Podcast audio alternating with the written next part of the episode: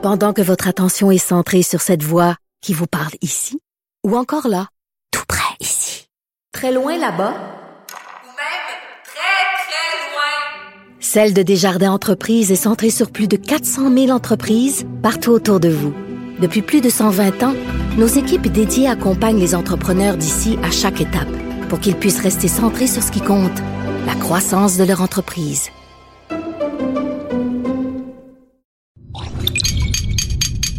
Cube Radio. Nos ancêtres étaient canadiens, nos parents se disaient canadiens français, et depuis 1960, nous sommes devenus québécois. Tout le nationalisme du Québec repose sur ce changement de nom. Bonjour, je suis Vincent Dessureau.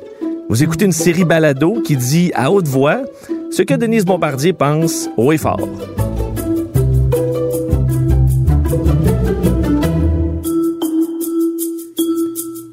Et voici une citation de Jacques Parizeau.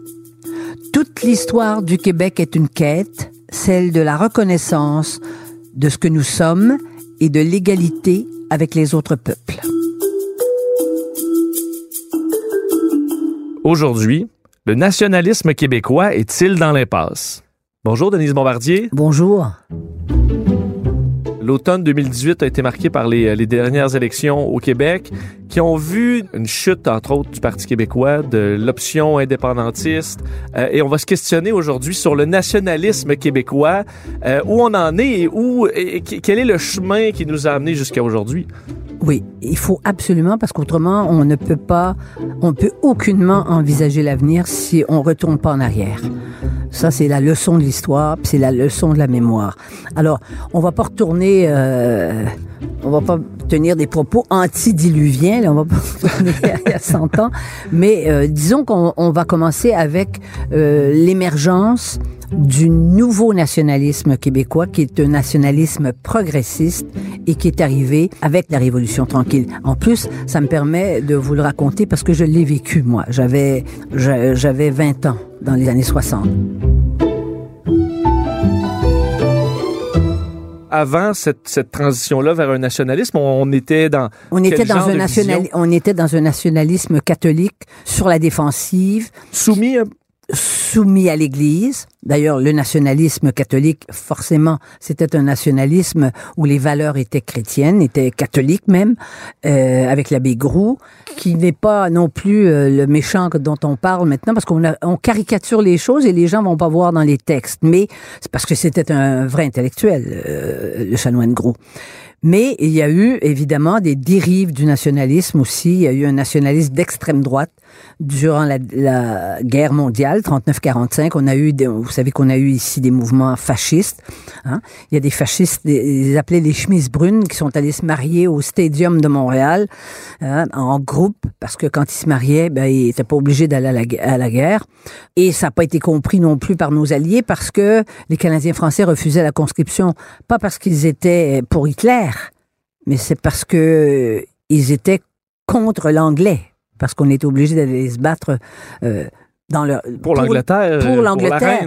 Ouais, pour l'Angleterre, mais il y a eu des Canadiens français qui ont sauvé l'honneur là-dessus, qui sont partis et qui sont engagés avec les, avec les espèces de régiments euh, qui venaient de l'extérieur, dans des régiments gaullistes. Ils sont allés faire la guerre aussi. Bon. Et là, on arrive dans cette révolution tranquille qui bouleverse la société au complet, incluant Absolument. ce nationalisme. Et qui était prévisible parce que l'industrialisation, de toute façon, allait faire sauter le couvercle. Hein, parce que c'était inévitable qu'on arrive à une modernisation et l'urbanisation était, était bien installée. Tant que les gens étaient sur les campagnes, dans les rangs, isolés, c'était facile de, les contrôler, mais avec les valeurs de, urbaines. D'ailleurs, Claude-Henri Grignon, qui a, qui a écrit Un homme et son péché, il a écrit des textes, et puis vous le trouvez dans son œuvre, mais il était contre, il disait qu'il ne fallait pas aller vivre à la ville, que ça corrompait. Et ça corrompait l'identité canadienne-française. Il disait les Canadiens français vont perdre leur âme s'ils vivent à Montréal. Parce qu'à Montréal, il n'y avait pas juste des Canadiens français. Alors, vous voyez, on part de cette mentalité-là, on évolue et on arrive à la Révolution tranquille. Et la Révolution tranquille, euh, ça a été le début du nationalisme euh, éblouissant.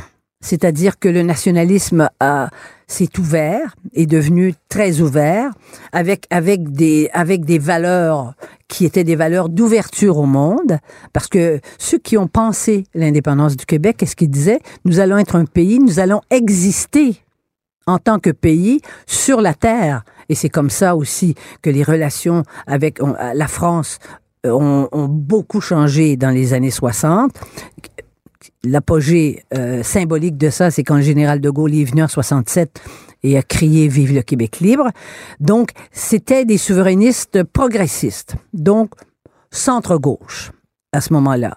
Il y a eu à l'intérieur de ça, évidemment, la dérive du FLQ, parce qu'il y avait des gens, il y avait des jeunes en particulier, qui ont cru que notre, qui ont pensé qu'on pouvait se comparer aux Algériens, qui hein, parce que l'Algérie a connu son indépendance dans les années 60, euh, et à tous les pays africains qui se, qui, qui se sont décolonisés. Or, notre situation de Canadiens français en Amérique du Nord dans un système économique assis littéralement sur les États-Unis n'avait rien à voir avec une situation coloniale, au sens où on l'entend. Il y avait des éléments psychologiques. On disait les Canadiens français sont colonisés, tu sais, ils, se sentent coupables, ils sont pas sûrs d'eux. Ça, c'est des, ça, c'est des, ça, ce sont des caractéristiques des minorités qui sont sur la défensive et qui sont dans une, au fond, dans une culture de survivance. Mais on n'était pas que dans la culture de survivance, on avait survécu. Autrement dit, nous étions toujours là euh, 300 ans après. Alors là, ce qui est intéressant, c'est de voir ce que le nationalisme a permis.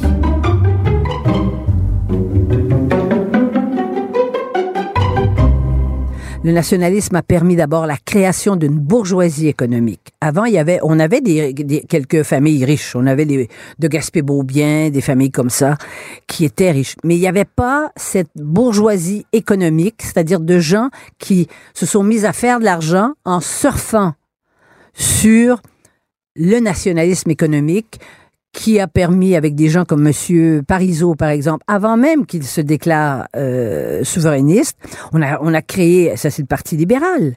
On doit ça au Parti libéral. La, la, la caisse de dépôt et de placement, hein, qui a permis d'avoir une richesse collective de milliards de dollars. Maintenant, on sait ce que c'est que la caisse de dépôt. Et de tout- tous les organismes euh, économiques qui ont été mis sur pied, on a valorisé l'entrepreneur québécois et les Québécois, qui sont des gens euh, rusés malgré tout et en affaires, qui peuvent être très durs euh, et puis être compétitifs, eh bien les Québécois se sont affirmés. Et là, ils ont ouvert. Ils ont, forcément, il fallait qu'il soit, qu'il y ait une ouverture. Il fallait aller vendre les, les produits ailleurs aussi. Non? Et ça, c'est c'est bien avant l'ALENA que ça s'est fait. Ce, ce changement-là était poussé par la jeunesse? Est-ce que c'était en confrontation avec euh, les d'autres générations ou c'était Non, euh, c'est pas les jeunes de qui ont tous? C'est pas les jeunes qui ont pensé l'indépendance. Moi, je le sais. Moi, j'étais, euh, j'étais présidente du RIN à l'université de Montréal dans les années 60. Hein? Mais ceux qui pensaient, c'était des gens qui avaient déjà 45 ans, quoi, 40, 45 ans et, et 50 ans, qui ont pensé ça. Hein? C'est comme les révolutions dans le monde. Les révolutions sont jamais faites par les prolétaires. Les révolutions sont toujours faites par une élite. Hein? Et avec des, résu- des résultats qu'on connaît en Union soviétique. Hein? C'était, c'était l'élite euh, euh, d'extrême, qui, qui est devenue l'extrême gauche et qui a instauré le communisme, mais pour eux. Pas pour le peuple. On a vu ce que ça donnait après. Mais ici, c'est pas du tout ça qui s'est passé. C'était une élite, mais une élite qui avait le sens de la justice sociale. C'était, euh, c'était des gens qui étaient, qui avaient une vision égalitaire. Donc, étant gens, c'est pour ça qu'ils étaient progressistes. Et non pas repliés pour dire, nous autres, les Canadiens français, maintenant, on va, on va tout prendre, puis on est, on, on, on, va attaquer les autres. C'était pas ça du tout, du tout. Et il y a eu le système d'éducation qui s'est développé, parce qu'avant, il y avait très peu de gens qui, vous savez, il y avait beaucoup qui étaient scolarisés au Québec. Évidemment, je veux pas dire que la situation est rose, puisqu'on est 52% de Canadiens de francophones sont, sont des, des analphabètes euh, on dit, Fonctionnels. Il y a quelque chose qui s'est perdu, mais ça, on, on y reviendra. Mais le nationalisme, à ce moment-là, était porteur de grands espoirs, et cet, cet espoir-là, évidemment que la jeunesse l'a l'a vécu. Et, et vraiment, je, je sais que nous sommes, nous sommes euh, privilégiés d'avoir eu 20 ans dans les années 60 parce qu'on on voyait tout évoluer. Et donc, et il y a eu le Parti québécois qui a été formé par euh, René Lévesque, qui était un, qui était un, René Lévesque, si il a été tant aimé, c'est aussi qu'il était comme les Québécois. Il était ambigu. La souveraineté association, c'est, c'est une contradiction dans les termes, en quelque part. Hein? Il disait, on va faire l'indépendance, mais avec une association avec le Canada. Mais l'association avec le Canada, ça suppose que le Canada anglais est prêt à négocier. Donc, il y avait cette... Et moi, j'ai eu le sentiment, en 67, quand le parti a été créé, et en 76, quand il a été élu. Le soir de 76, où il est, le Parti québécois est porté au pouvoir, là. J'ai eu le sentiment d'un accablement chez René Lévesque. Je crois que cet homme avait le sens du tragique de l'histoire et euh, qu'il qu'il a ressenti la peur, une peur qui existe chez les Canadiens français quand il s'agit d'envisager Un grand changement? un grand changement, oui. Oui. Donc, autant les Québécois demandent du changement, mais ils le veulent pas nécessairement. En même temps, moi j'ai déjà dit, peur. mais j'ai déjà dit qu'au moment où on, on nous a posé la question, voulez-vous, oui ou non, être souverainiste, euh, beaucoup de gens auraient, auraient voulu voter où? Ça aurait été plus simple. Hein? Et on l'a senti la peur dans les résultats aussi euh, des deux référendums finalement. On a vu à quel point. Mais vous savez, il y a des raisons pour ça. Et le nationalisme ne pouvait quand même pas nier la réalité nord-américaine. Nous appartenons à un continent qui est totalement privilégié par rapport au reste du monde, avec, avec les pays européens.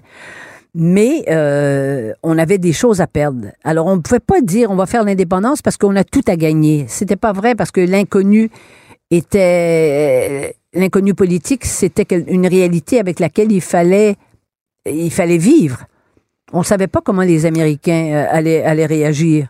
C'est vrai que vous aviez parlé des, des pays africains euh, qui, eux, avaient peu de choses à perdre, rendus là, de se, de, de se Oui mais, ou- oui, mais comme ils avaient des, des ressources naturelles, les, les grands pays colonisateurs sont restés là et ils ont exploité les richesses naturelles. Mais ici, si les Américains se retiraient, s'ils décidaient qu'ils voulaient pas un, un Cuba, parce que on avait un mouvement de gauche qui n'était pas important, mais pour eux, ils voulaient pas avoir un Cuba euh, sur, sur la tête, comprenez-vous? Alors donc, c'est sûr. Mais M. Parizeau, quand il a fait le deuxième référendum, s'est bien assuré hein, de protéger ses arrières, protéger l'Hydro-Québec, protéger la caisse de dépôt.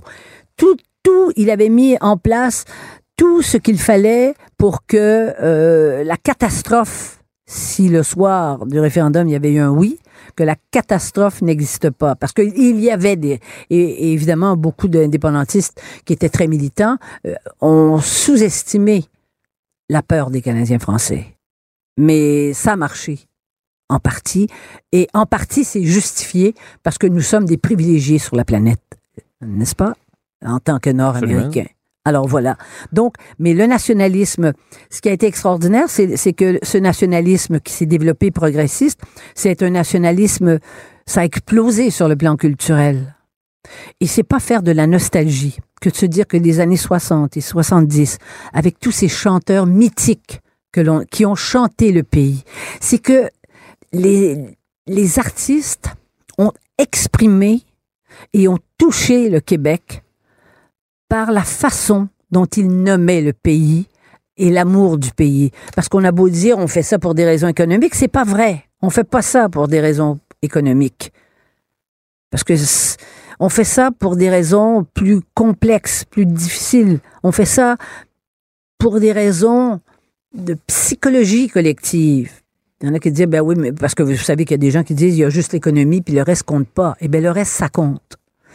Et alors donc, il y a eu un moment, il y a eu des, une décennie, là, même plus, où tout a explosé. Les films, on faisait des films qui nous ressemblaient, qui parlaient de nous. Hein? Des films qui, faisaient rêver et qui glorifiaient le Québec. Et ça a porté les gens aussi. Et ça a permis à ce nationalisme-là d'être, de pouvoir euh, faire presque balancer la, la réalité politique. Donc, le premier référendum euh, perdu. En 1980, Est-ce vous parlez de René Lévesque lorsqu'il a dit euh, bon vous êtes en train de nous dire à la prochaine fois est-ce qu'il y croyait donc selon vous? Très sincèrement, je ne sais pas. Et je ne suis pas sûre. Et après, il est d'ailleurs, après, il est mort quelques années après. Euh, C'était un homme usé.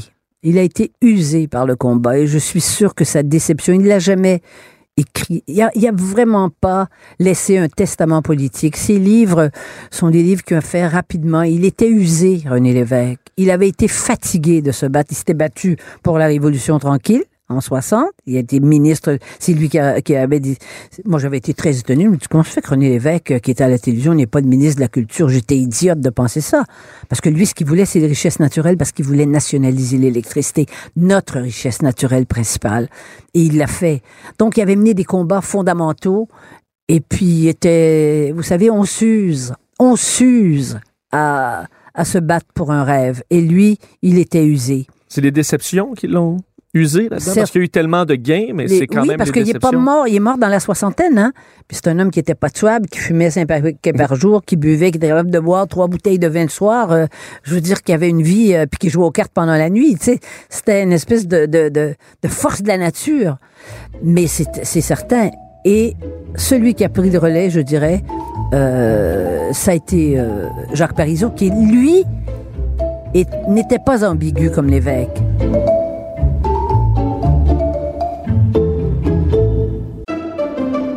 Pendant que votre attention est centrée sur cette voix qui vous parle ici, ou encore là, tout près ici, très loin là-bas, Ou même très, très loin. Celle de Desjardins Entreprises est centrée sur plus de 400 000 entreprises partout autour de vous. Depuis plus de 120 ans, nos équipes dédiées accompagnent les entrepreneurs d'ici à chaque étape pour qu'ils puissent rester centrés sur ce qui compte, la croissance de leur entreprise.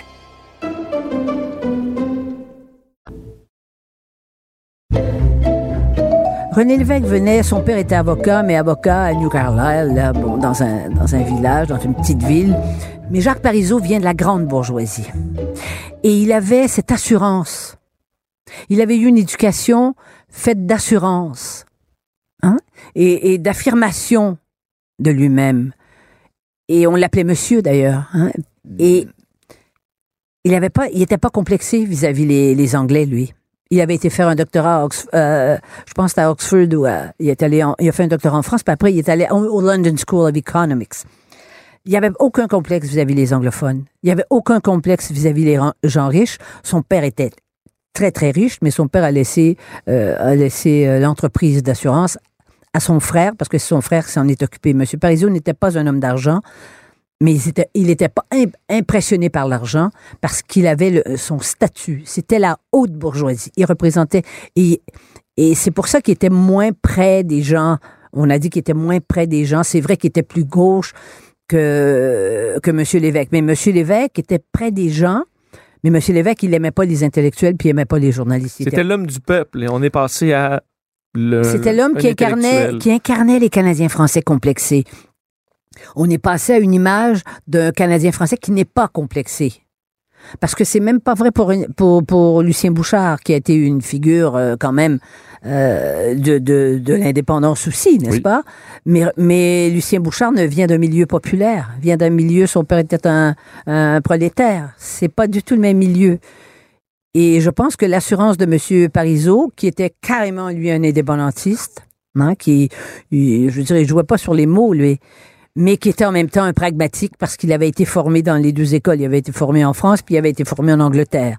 Parce qu'il admirait, en plus, il admirait les Anglais, et il parlait un anglais qui était presque maniéré. Maniéré, en fait, parce que moi, j'ai un mari anglais qui, est, qui lui, euh, est, docteur d'Oxford, donc il a l'accent d'Oxford, et c'est sûr qu'il disait que monsieur, monsieur Parizeau, il parlait anglais avec, avec euh, de façon très, très maniérée.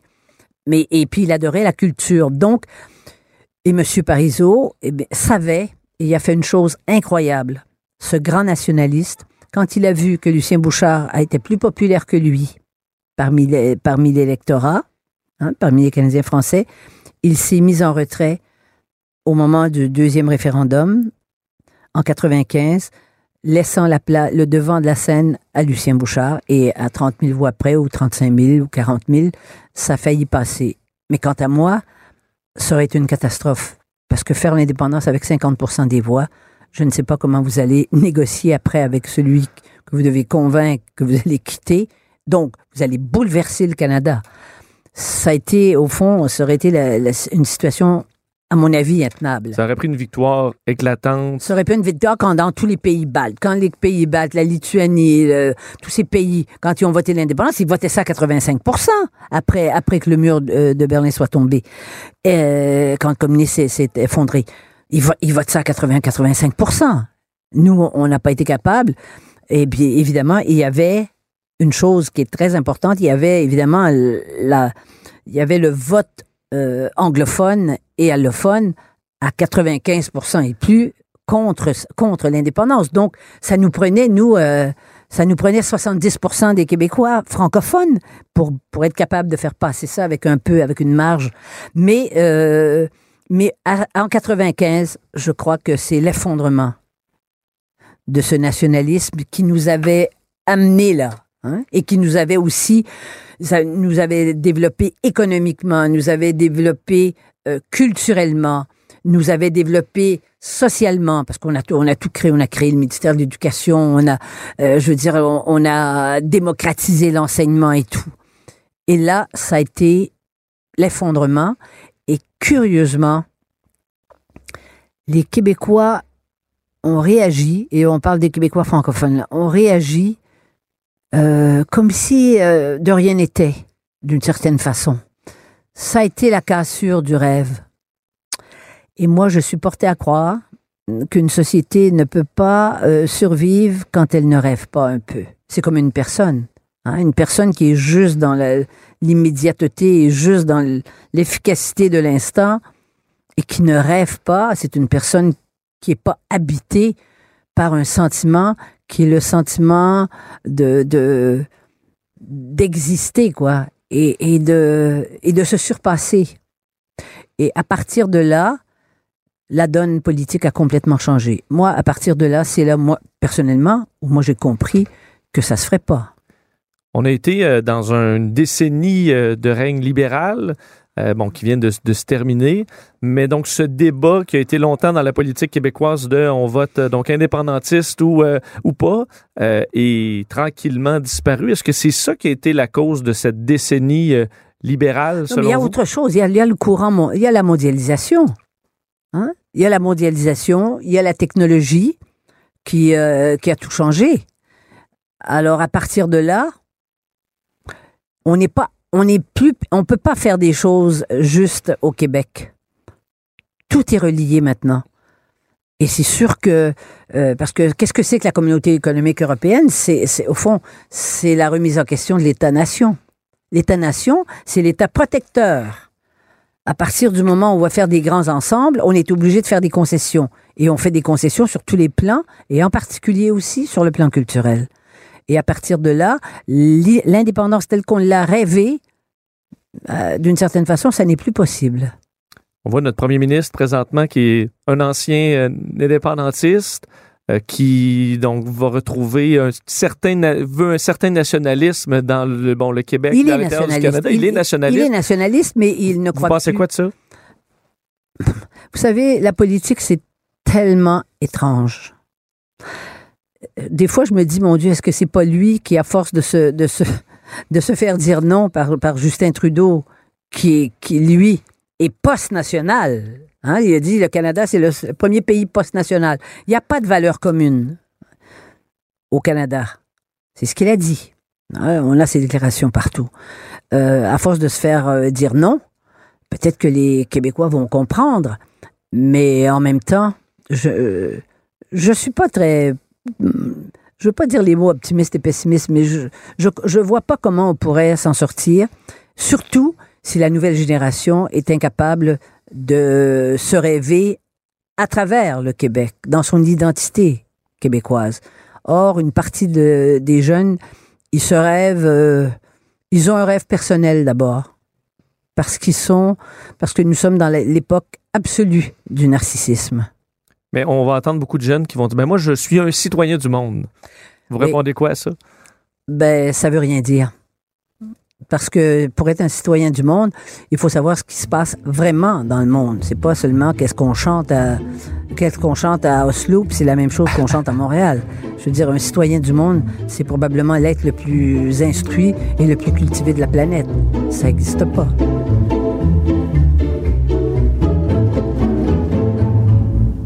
Vous voulez revenir sur le Gala de la disque 2018 qui a fait énormément réagir un peu partout au Québec? Mais le gala de la disque, ça a fait réagir euh, depuis depuis son depuis le début, ça fait réagir, mais des fois ça faisait ré- réagir parce que parce que s'était passé des événements très importants et, et très provoquants. Euh, mais se déguiser, euh, se mettre des moustaches quand t'es une fille, puis se, se déguiser presque comme des personnages d'Halloween, euh, c'est pas c'est pas politiquement intéressant. Ça dit quelque chose, à mon avis, de la et puis l'incapacité à, à, à remercier correctement ou à poser des gestes qui sont des gestes presque obscènes, de se mettre de se mettre les, les euh, Le trophée dans les le fond de la gorge. Oui, ça. voyez, tu te dis là, il y a, il y a un tel désarroi chez les gens de cette génération-là actuellement. C'est des jeunes qui sont, on a l'impression qu'ils sont sans repère, qui sont à la recherche de quelque chose qu'ils n'inventent, qu'ils ne, qu'ils ne peuvent pas inventer, qui sont au fond les laissés pour compte d'une, comment dire, comment je vous dirais ça, d'une sorte d'affection que la société dans laquelle ils vivent porte à ces artistes.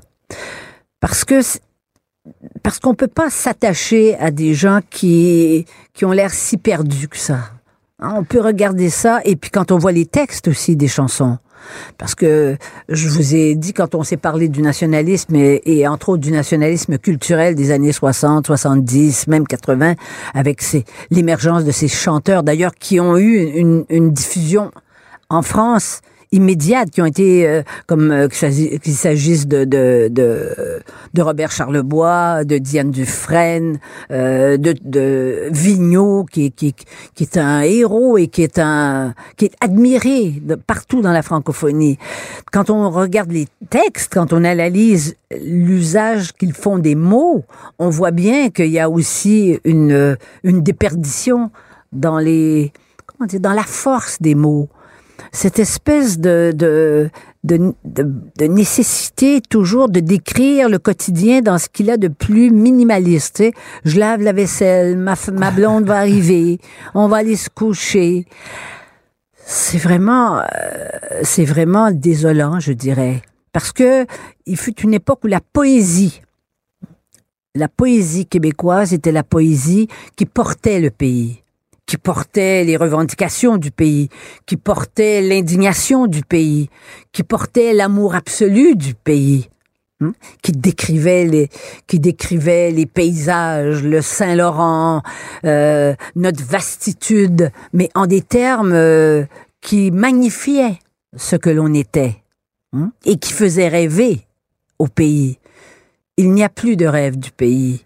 Il n'y a pas beaucoup de rêves, sinon le rêve de pouvoir prendre sa bière le soir tranquille avec sa blonde. Mais ça, je, je blâme pas les ceux qui font ça. Je vous dis que en ce sens-là, moi je moi je suis sociologue de formation et savez-vous quoi? Ça me sert parce que je vois bien euh, que la société, euh, à quel point la société est désorientée, à quel point elle n'offre pas d'espoir, elle n'offre que le plaisir du moment et euh, la possibilité d'un plaisir de l'instant d'après. Mais là, on est dans une toute autre culture. On est dans la culture de, de, de la, pas de la vérité, mais le contraire de la vérité, du feeling qu'on éprouve au moment où on l'éprouve. Et ça, certainement pour les artistes, c'est difficile à mettre en mots et c'est difficile à mettre en chanson et à faire rêver les gens avec les chansons. Parce que la provocation, c'est pas nouveau chez, chez les Non, artistes. Ce qui toujours, vous dérange, est-ce que c'est le manque de substance dans la façon de provoquer ou dans ce manque- qui est de la raison de provoquer? Mais tout à fait, c'est exactement ça, c'est le manque de contenu. On n'a pas les mots pour exprimer le malaise, on n'a pas les mots pour exprimer la frustration, on n'a pas les mots pour exprimer le rêve et on n'a pas les mots pour exprimer la réalité. Donc ça, c'est comme un rétrécissement de, de la créativité.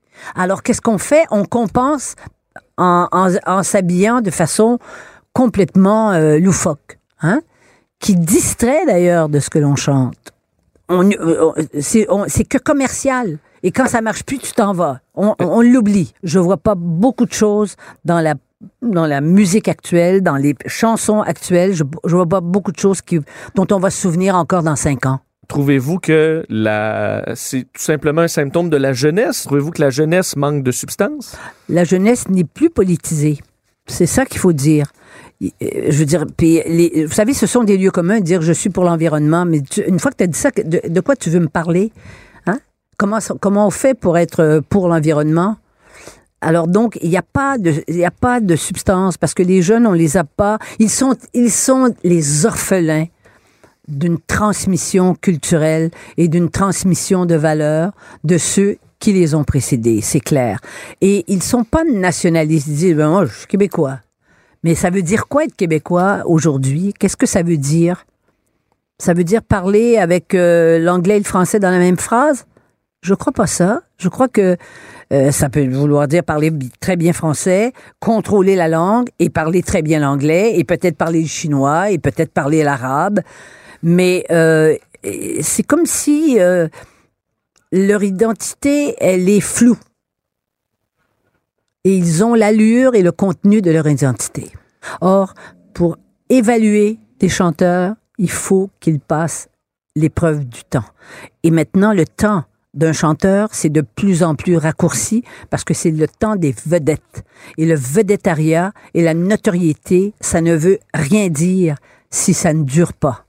Hein? Qu'est-ce que c'est que la notoriété? C'est d'être connu dans la rue. Est-ce que ça donne des qualités, d'autres qualités? Ça donne pas, ça donne pas. Moi, quand les gens disent, bon, t'es bien, t'as de la notoriété, je me dis, mais j'ai rien si j'ai la notoriété. Ça veut juste dire dans la rue, les gens me, me connaissent. Ça veut pas dire que j'ai du contenu. Ça veut pas dire que j'ai, euh, j'ai des valeurs. Ça veut rien dire d'autre. Mais, euh, mais les jeunes sont prisonniers actuellement d'une période qui est une période de mutation de civilisation. Et en ce sens-là, moi, je les envie pas. Et je ne suis pas dans la nostalgie. Je sais très bien qu'on peut pas revenir aux années 60, qu'on peut pas revenir aux années 70, mais je connais assez l'histoire et j'ai assez de mémoire pour savoir que les grandes choses traversent le temps. Mozart, il est encore là et Mozart vend plus de disques que la Que jamais. que oui, mais énormément. Et je sais que les grands écrivains, c'est pareil. Si vous voulez comprendre le 19e siècle, vous lisez les auteurs du 19e siècle. Si vous voulez comprendre comment ces gens-là ont été, ils ont été précurseurs de leur société. Je vois rien dans la, dans la chanson actuelle. Et, et en ce sens-là, toutes les chansons de Charles Bois, toutes ces Starmania, c'était précurseurs de ce que l'on vit maintenant, tout de même. Vous voyez quoi dans le futur au niveau de la culture québécoise, sachant qu'aujourd'hui, on, on a accès à tout ce qui se fait dans le monde pratiquement Oui. gratuitement? Est-ce qu'il y a de la place? La mixi maintenant on est dans la mixité, puis dans la, c'est sûr, la culture québécoise comme telle, euh, je ne sais pas ce qu'elle va devenir. Ça va être- et on va avoir des gens, on va avoir des chanteurs qui vont réussir. À, on en a d'ailleurs des groupes qui se font reconnaître euh, à l'é- à l'étranger, mais ils, changent en- ils chantent en anglais aussi. Comme les Français, les Français font la même chose. Alors donc, qu'est-ce que sera la musique de demain? Je ne sais pas, mais c'est pas la mienne. De toute façon, ça c'est normal parce qu'il arrive un âge où c'est, on n'est on plus dans la musique. Mais moi, je demande à ma nièce qui a 28 ans, j'ai dit mais eh, eh, est-ce que tu les connais tous ces chanteurs-là? Moi, il y a une partie des chanteurs je les connaissais pas et je me suis astreinte à les à les écouter ceux qui ceux dont on dit qu'ils sont du talent. Mais elle m'a dit mais moi j'ai pas le temps, je sais pas, euh, je travaille, euh, je ne sais pas, euh, tante Denise. Moi non plus. Dans les dernières années, on a vu des Ariane Moffat, Louis-Jean Cormier, Pierre Lapointe, qui... qui euh, Est-ce que... ce- ce- On verra dans dix ans où ils seront. Et là, je vous le dirai, parce que moi, effectivement, je les découvre quand ils ont vraiment passé l'épreuve du temps. Donc, vous écoutez quoi, vous, euh, Denise Bombardier? Moi, j'écoute, j'écoute, euh, j'écoute de la musique baroque du 17e siècle anglais. Ça, ça... Puis j'écoute les chansons, toutes les chansons, toute la, chan- la chanson française. Aznavour, tout ça, Brel. Euh, L'autre jour, j'étais dans ma voiture, je me rends compte que j'ai une cassette qui est rentrée, dans- qui était inscrite. Euh, j'ai réécouté euh, Félix Leclerc, que j'ai pas beaucoup aimé, pour, pour tout vous dire. Quand j'étais jeune, j'aimais des choses plus... Mais les, les textes sont extraordinaires. Hein, sur le tour de l'île et tout ça. Bon, c'est une chanson, ça, on est, on est dans la... Est-ce qu'on est dans la nostalgie? Non, on est dans la chanson qui sera écoutée sans, sans doute encore par des gens dans l'avenir. Vous parlez d'Aznavour, des chansons qui nous tirent une larme euh, encore aujourd'hui Absolument, parce que ça, ça répond à aussi. notre réalité encore sûr. aujourd'hui. Oui, euh, je vous parle d'un temps que les gens de 20 ans ne peuvent pas connaître. Je pourrais chanter la même chose. Élise Bombardier, merci. Merci. Contenu Denise Bombardier. À l'animation, c'est moi-même Vincent Dessureau. Montage et réalisation Anne-Sophie Carpentier. Une production de Cube Radio.